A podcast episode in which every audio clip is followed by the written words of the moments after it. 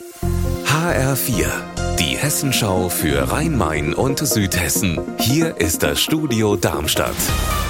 Mit Raphael Stübeck, guten Tag. Nach dem rassistischen Anschlag mit neun Toten in Hanau gab es Probleme, den Angehörigen der Opfer die Todesnachrichten in angemessener Form zu überbringen. Das hat heute ein Polizist im Hanau Untersuchungsausschuss berichtet. Landtagskorrespondent Andreas Meyer-Feist, was lief da schief?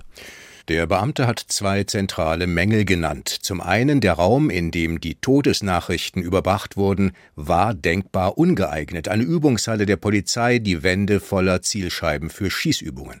Der zweite Mangel, es fehlten muslimische Notfallseelsorger. Erst habe er versucht, die Familien nacheinander zu informieren, das habe er dann gelassen, weil es zu lange gedauert hat, und deshalb hat er dann die Namensliste der Opfer vorgetragen mit den Worten Ich habe Ihnen Schreckliches mitzuteilen. Sie alle haben einen Angehörigen verloren, was sie zu einer Gemeinschaft macht. Unfallsachverständige haben gestern in Wiesbaden am Bahnhof einen tödlichen Unfall nachgestellt. Ein Raser war dort mit Tempo 130 in ein anderes Auto gefahren. Der andere Mann starb dabei. HR-Reporterin Andrea Bonhagen hat nachgehakt. Gibt es denn schon Erkenntnisse aus dieser Rekonstruktion? Nein, das Material wird noch ausgewertet.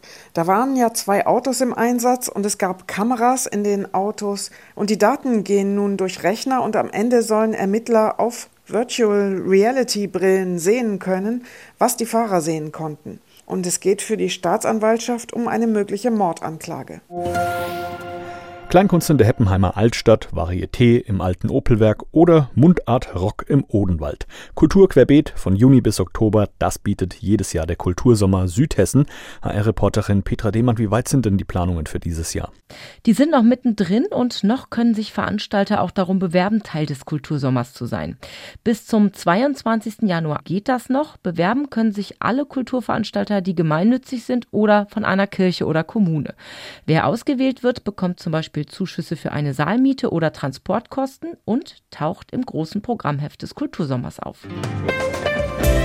Unser Wetter in Rhein-Main und Südhessen.